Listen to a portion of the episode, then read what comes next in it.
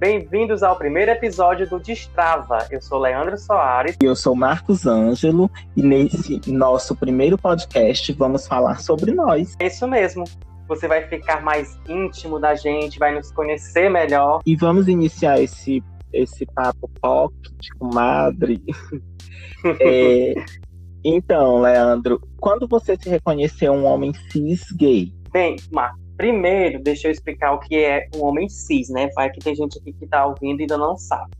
É quando o indivíduo se apresenta ao mundo e se identifica com um gênero biológico de nascimento. Né? Por exemplo, se for considerado o sexo masculino ao nascer, ele usa o nome masculino e se identifica como uma pessoa deste gênero, que é o homem cis. Como eu me reconheci como homem cis gay? O homem cis gay é o homem que sente atração pelo o mesmo gênero, que no caso é o gênero masculino eu acho que foi desde sempre. Acho que quando eu nasci, eu até brinco que eu digo assim, eu sou tão gay, tão gay, que quando eu nasci, o meu parto foi cesáreo, porque eu não queria passar. Acredito, eu brinco dizendo isso. Mas, assim, na, na, infância da gente, acho que a gente já tem é, as maneiras de ser diferente do outro menino do sexo masculino. Então, eu acredito que desde as minhas brincadeiras de rua, lá na minha infância, aos 12 anos, eu já sabia que eu era diferente. E aí, quando iniciou a minha puberdade, né, foi bem difícil essa aceitação, porque eu era um menino do interior, né, não tinha referências, não tinha assim como saber o que estava acontecendo comigo, porque aquilo não passava na televisão, não tinha nos livros, eu não tinha acesso à internet, não tinha como saber o que era isso. E contigo, como é que foi? A, a minha história ela se parece muito com a, com a sua também. É, essa questão da, da gente mesmo, dessas vivências que a gente teve enquanto é, se descobrir em cidades pequenas, em cidades interioranas, eu acho que ela acontece com todo mundo que não vive né, é, em grandes cidades. Né? Mas assim, comigo, eu também costumo dizer que foi desde sempre, porque já bem pequeno eu tinha assim interesse por coisas de menina, por brincadeiras de menina, não gostava de ficar brincando com os meninos e eu me sentia muito mais atraído pelas bonecas, pelas pelas panelinhas e eu me sentia é, muito mais eu quando eu estava fazendo esse tipo de, de brincadeiras. E assim eu fui crescendo e desenvolvendo atração e desejo pelos meninos. É, eu não me recordo muito dessa questão de quando eu iniciei a minha puberdade, mas eu sempre fui me reprimindo em relação aos meus desejos, porque essa, essa questão de você estar tá numa cidade pequena, você estar tá no interior, é, você tem medo de mostrar para as pessoas quem você realmente é. E aí eu vivia me reprimindo, tentando fingir para os outros e principalmente para mim mesmo que aquele turbilhão de coisas que passava pela minha mente e, e explodia nesse desejo, de, nesse, nessa sensação de gostar, de querer ficar com o menino e ter atração pelo menino, aquilo que passava pela minha cabeça eram coisas erradas. Sim, e eu acho importante quando você falou que se sentia bem brincando com coisas de menina, né, com boneca, panelinha, que você fala de você, não que uma criança quando ela vai brincar com um brinquedo que é dito pela sociedade como brinquedo de menina ou de menino, que brinquedo não tem gênero, né? Você se sentia bem quanto isso. A gente aqui não está colocando que brincar de boneca é coisa de menino e nem coisa de menina. É bom a gente também deixar isso explicado aqui para depois as pessoas não dizer que a gente está insinuando isso, né? Se o menino vai brincar com Sim. boneca, ele vai ser gay. Não. A gente não está falando disso. O Marco falou da questão dele se sentir bem brincando assim. Eu também brinquei muito. As minhas maiores, a, a maioria das minhas brincadeiras também sempre foram assim. Eu brincava escondido de boneca, pegava a boneca da minha irmã e vestia roupa na boneca, fazia vestidinho, sempre gostei mais de brincar de casinha, de construir casa, essas coisas também voltadas mais pro lado feminino. Futebol nunca é. foi comigo, nunca fui bom com e, futebol. nem na escola, então, educação física, não, nunca foi a minha praia. E também, assim, quando a gente é, é, é uma criança piada, é, nós temos essa questão de nos utiliza, utilizar artifícios que fazem com que a gente se ache assim, no, se veja no mundinho, no nosso mundo. E eu estava vendo essa semana alguma, alguma coisa no Instagram, uma postagem falando que toda, toda criança gay, ela tem aquilo de colocar a, a, uma camisa na, na cabeça para fingir que é o cabelo e bater cabelo. E eu lembro que eu fazia muito isso, muito, muito, muito. E um amigo. E ainda pegava o lençol também e fazia o lençol de vestido. Sim, e um amigo. E, e eu usava muito os saltos altos das minhas irmãs. Saía pela casa andando de salto alto quando não tinha ninguém, claro. E, e aí, falando dessa questão de, de colocar a camisa na, na cabeça para fingir que era o cabelo, um amigo meu disse assim: Ah, e também tem a questão de você colocar pregador de, de roupa nas, nas, nos dedos para fingir que eram as unhas postiças. isso, que é isso mesmo.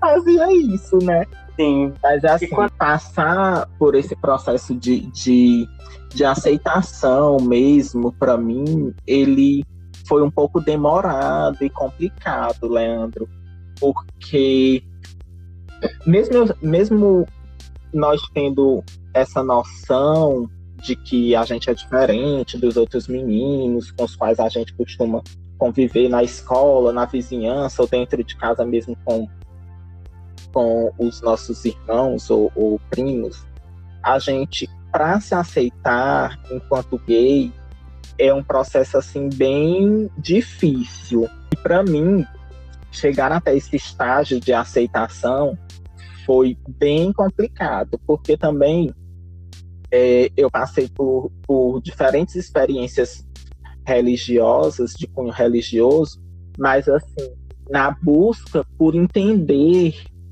o que que eu estava passando e nessa e nessas vivências que eu tinha é, nessas denominações religiosas pelas quais eu passei eu me, me condenava muito mais e tentava me conscientizar de que o que eu estava fazendo ao ir para a igreja era uma tentativa de, de redimir os meus erros do que mesmo é, me aceitar.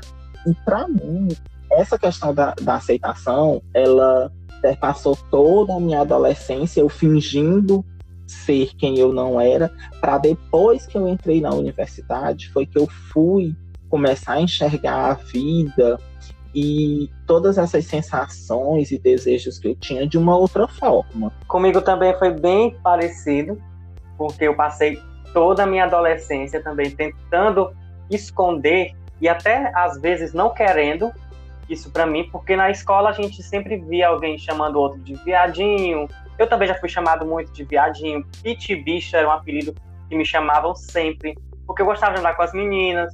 Eu gostava muito de estudar, e quando você estuda muito numa cidade do interior, você é um menino muito inteligente, as pessoas têm até esse preconceito de achar que menina é que tem que ser inteligente, o menino tem que ser um pouco mais, vamos colocar assim, entre aspas, burro, né? Porque parece que o estudar, o querer algo, a delicadeza tem que ser só o feminino.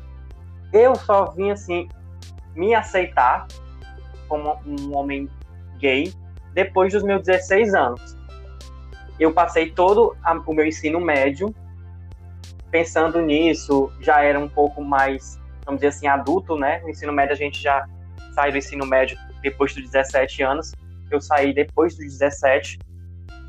E aí, quando chegou a internet na minha cidade, eu vi uma série, alguns trechos no YouTube, a, a série Glee.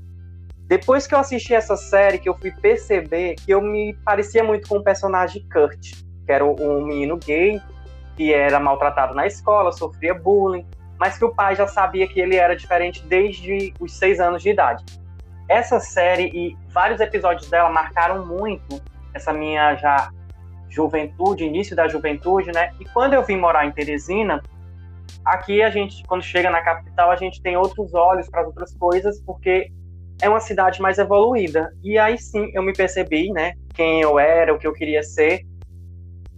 E tudo na minha vida também foi muito relacionado quando eu estava em Santa Cruz à igreja. Eu sempre fui uma criança que frequentei muito a igreja. Eu fiz primeira Eucaristia, eu fiz Crisma, eu fui coroinha durante muito tempo, acho que sete, sete anos por aí. Eu comecei com 12 e saí só com 19. Quando eu ainda vim morar aqui, eu vim morar em Teresina quando eu terminei o ensino médio, mas eu voltava para a cidade, minha cidade do interior, Santa Cruz, e eu ainda era cole. E nisso da gente ser da igreja, existe muito aquele padrãozinho da gente ser o corretinho, né? De ser o espelho do que a sociedade, a gente vai estar tá lá, a sociedade vai ver a gente como espelho de uma pessoa boa, educada, comportada e sem pecado. E muita gente dizia que namorar outro homem era pecado. Eu ainda passei muito tempo achando que isso era pecado, que isso era errado, e minha cabeça começou assim um turbilhão de, de coisas negativas. Por que, que isso é errado e por que, que eu tenho isso? A gente às vezes se taxa até como doente, como muitas pessoas falam, né? Só que depois, quando eu vim morar aqui, eu tive meu primeiro relacionamento. Minha família descobriu de uma maneira conturbada, não fui eu que falei, primeiro foi minha avó. E eu vim morar em Teresina com 18 anos e 18, quatro anos depois, Marcos, foi que a minha avó veio me perguntar se eu era porque eu tinha começado a dizer para a família que tinha um amigo, levava para casa, apresentava como amigo, porque eu também vi na internet, acho que foi no Instagram essa semana, um, um, um post dizendo que se você não vai para sua casa levando alguém dizendo que é o seu amigo, sendo o seu amor, você é privilegiado sim. E eu tive que dizer que era só um amigo, mas na verdade não era o meu amigo. Mas eu já levava ele para minha casa e apresentava como um amigo. Isso aos 22 anos. Hoje eu já tenho 27, já sou casado, minha família já tem um entendimento melhor, sou bem aceito na minha família, eu e meu esposo. Mas a minha infância foi sempre assim, porque eu era uma criança muito da igreja. Hoje em dia, eu me considero uma pessoa sem religião.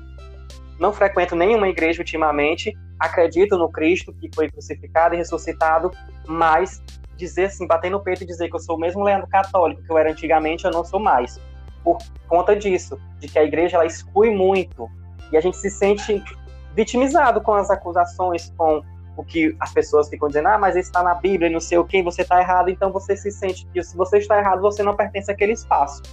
Então eu me afastei muito da igreja, eu era uma pessoa muito próxima, eu fui coordenador de, de pastorais, eu me descobri comunicador na igreja, eu participei de uma pastoral da comunicação, fazia programa de rádio. Não que eu diga que a minha infância foi assim, eu culpo a igreja, não. Existem muitos fatores, nossa cidade é uma cidade, a minha cidade é uma cidade muito pequena, não é tão desenvolvida. Hoje em dia, graças a Deus, já tem mais um desenvolvimento, as pessoas já entendem melhor e sabem, né? Até porque eu fui o primeiro que saí de lá, tive relacionamento, todo mundo sabia que do meu relacionamento com outro, outras pessoas. Então, casei, voltei para lá e as pessoas começaram a aceitar mais e perceber que isso não é nada de errado, que não é diferente. Graças a Deus eu sou muito bem aceito e respeitado até na minha igreja, na minha cidade. É, Leandro, é assim, eu acho que essas questões que envolvem trabalhar esse lado espiritual é, são situações que todos nós, enquanto sujeitos LGBTQIA+, nós enfrentamos, porque é como se fosse uma válvula de escape para esse processo mesmo de aceitação, de tipo assim, você tá passando por uma situação conturbada, onde você não sabe se o que você está fazendo é certo ou errado, e aí você vai se apegar à, à espiritualidade, tudo, a, a questão da igreja mesmo, de alguma denominação religiosa, para tentar Sim. tirar aquele peso que você está tá carregando das suas costas, da sua consciência. Quando, na verdade, é muito do que você mesmo falou. Você passa a carregar uma carga muito maior, porque a igreja e a maioria delas condenam a homossexualidade.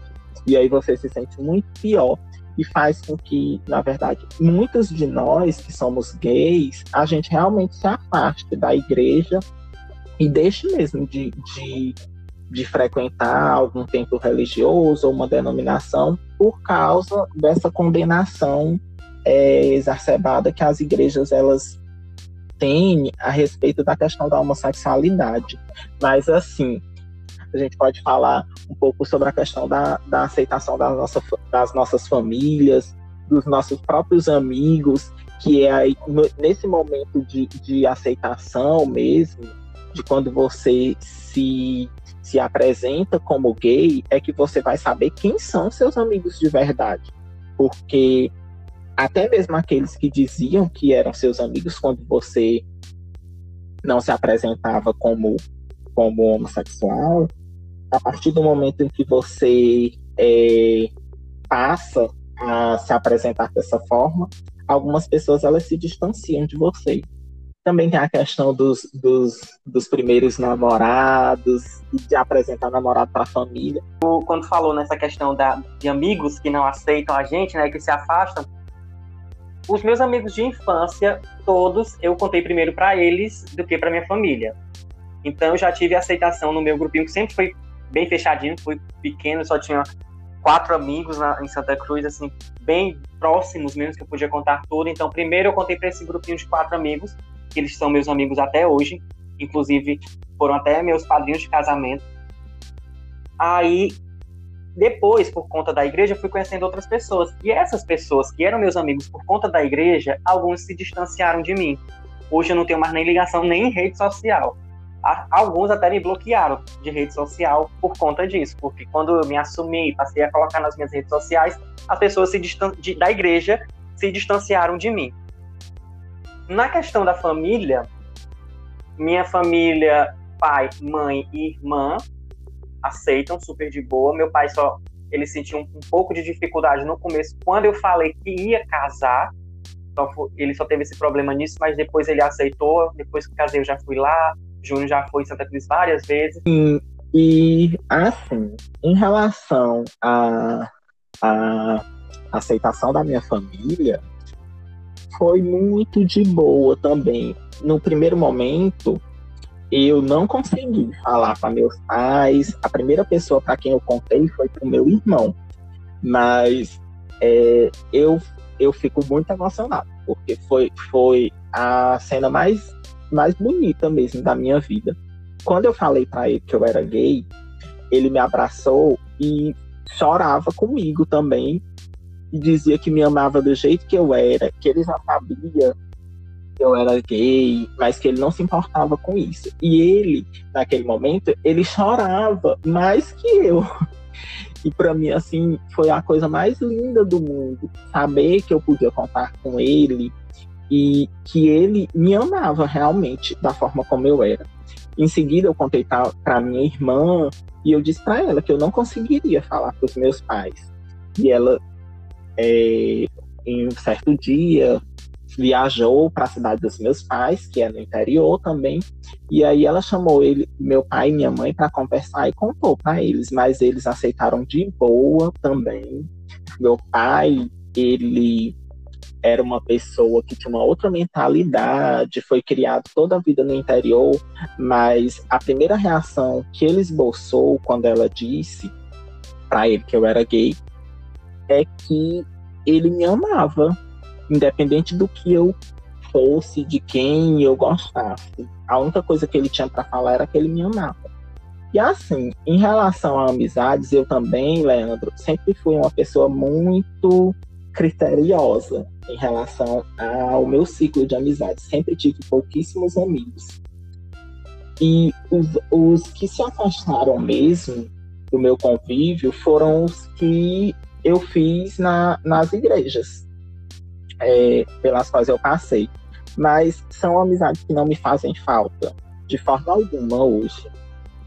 Meus, eu, eu só tenho uma amiga de infância com quem eu mantenho contato até hoje. Inclusive, eu sou amigo da família toda e sempre que vou para minha cidade, vou na casa deles, eles me recebem super bem, não tem problema nenhum eh, quanto a, a, a, questão da, de eu ser homossexual, recebem muito bem o meu marido também, a minha filha, e são pessoas maravilhosas para comigo. Quando tu falou aí se emociona, eu lembrei a primeira pessoa que me disse que me amava e que foi a primeira pessoa que chegou para mim e disse: Leandro, tu é gay. Eu sei disso desde quando tu nas... desde quando tu era pequeno.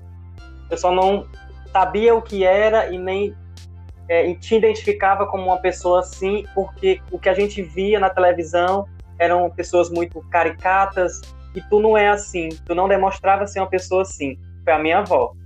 Eu estava voltando da faculdade à noite, ela me ligou, tava no ônibus e ela me ligou para dizer que já sabia, que já tinha conversado com a minha tia, porque nessa época eu morava de favor na casa da minha tia, e ela foi a primeira pessoa que disse: Eu vou te amar do jeito que eu sempre te amei. Para mim, isso não muda nada. E é até hoje. A minha avó, assim, para mim, é o meu maior exemplo, assim, de, de apoio, né, de respeito, de acolhida.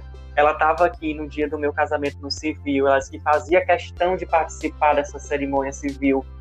Eu, à noite, fui no shopping com ela, ela comprou roupa e no, no dia, na, pela manhã, ela foi lá, estava presente, chorou, se emocionou. Foi o Júnior que levou ela para o cartório e ela perguntou: É isso mesmo que você quer com meu neto? E ele disse que sim. E desde, a varia, desde quando meu relacionamento, eu acho que também na, na nossa família as coisas dão certo, Marco, é também de acordo com o relacionamento que a gente tem. Quando a gente também se relaciona com uma pessoa que demonstra esse respeito pela gente, pela nossa família, a nossa família aceita melhor. Quando eu contei para minha tia Séries, que é a irmã do meu pai, ela eu contei também pessoalmente, na casa dela, ela chorou mais do que eu, Marcos, quando eu falei. Me abraçou, chorou, disse que eu poderia contar com todo o apoio dela. E até hoje também é uma pessoa que nunca virou as costas para mim, independente da minha orientação sexual. São as duas pessoas assim que eu tenho muito respeito e que também me respeitam muito. E são pessoas que sempre que ligam, perguntam como eu estou e como o Júnior tá. Não, são pessoas que incluem, incluíram essa relação no, no, no nosso vínculo familiar. São pessoas que se importam com a gente, porque tem muitas pessoas que, sim, ah, dizem que aceita que respeita, mas quando vai ter contato com a gente, só é, fala comigo, Leandro, como se eu fosse uma pessoa sozinha e não uma pessoa acompanhada. Não sei se tu entende, se contigo também é assim. Sim, sim, eu entendo. E assim, é, essa questão do apoio familiar, Leandro, que a gente tem, é, não deixa de ser um privilégio também para a gente, porque nós sabemos que tem várias pessoas que são é, do meio que não têm a mesma sorte que a gente tem de ter o apoio da, das nossas famílias e de ter sim, mesmo sim. nossos Eu tenho amigos amizade. próximos, uhum, eu tenho amigos próximos que eles dizem assim, Leandro, eu tenho inveja de, da aceitação que a tua família tem contigo e com o Júnior. Porque eles não têm a mesma aceitação familiar, né? Sim. E aí isso passa até por pela questão da da região mesmo onde a gente se encontra, por, tá, por estar no, no, Nordeste e ter essa, essa prática do, do machismo mais arraigada, de nós aqui, homens, ser cabras machos. Principalmente ser... de regiões interioranas, né, como a, as nossas, que são Sim, cidades ainda menores. Até, até... Então, gente, o nosso papo está gostoso, mas como a gente quer deixar um pouquinho de quero mais, no próximo, nos próximos podcasts a gente vai trazer mais assuntos para vocês.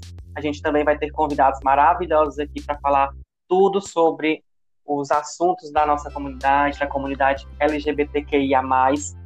E aí acho que você deve estar se perguntando, mas por que é que vocês iniciaram esse podcast e como vocês se conheceram? Muita gente vai perguntar isso, né, Marcos? Sim, sim. E aí, é, é como eu tinha falado, né? A gente vai ter muitas oportunidades de estar tá conversando com vocês, de estar tá interagindo e expondo é, todos esses pontos que o Leandro acabou de falar para vocês conhecerem um pouco mais da gente e se inteirar muito mais desses assuntos que permeiam as nossas vivências dentro deste mundo LGBTQIA+. Isso mesmo. E como eu e Marcos, onde foi que a gente se conheceu? A gente começou a estudar design de interiores no ano passado, 2019, e foi lá que a gente começou, tipo, conheceu e teve essa iniciativa, né, essa ideia de fazer isso para dar voz à nossa comunidade aqui no Piauí, que é tão esquecida. E assim, depois de quando a gente entrou na quarentena, foi que essa vontade, esse desejo ficou mais forte e estamos aqui hoje, dando aqui a nossa voz, sendo porta-voz de muitas pessoas que têm essa vontade de fazer isso. E a gente está aqui, espera contar também com o apoio de vocês. E se vocês quiserem saber mais sobre a gente, pode seguir a gente e conhecer mais nas nossas redes sociais, não é isso, Marcos? É isso mesmo. E aí, Leandro, é, juntou, juntou um jornalista que gosta muito dessa, dessa questão das mídias e tudo, com um professor que, por natureza, já é falastrão e tudo. E eu acho que é, são os componentes necessários para um bom podcast. Exatamente. Então, e tem, aqui é um comunicador e um professor e mestrando em sociologia que gosta muito de falar e que vai falar muito para vocês ainda aqui. Então, se você quer saber mais, conhecer um pouquinho quem é a gente, se ficou alguma dúvida, se você tem sugestão de alguma pauta, você pode seguir o arroba Leúnio e o arroba, fala o teu arroba Marcos. É Marcos Ângelo 12. Isso, gente. Então vão lá, comentem, vocês também podem dar um feedback nas nossas redes sociais, falando se você ouviu, se gostou, se você entendeu, se não entendeu, qual é a sua sugestão para os próximos. A gente garante que vai ter muita coisa bacana. A gente vai trazer aqui também dicas de leitura. Vamos trazer profissionais que vão falar aqui com vocês e tirar todas as dúvidas. Então, é só isso por hoje, né, Marco? É isso mesmo. Então, gente, até o próximo. Obrigado. Tchau, tchau. Obrigado, gente. Beijos e até o nosso próximo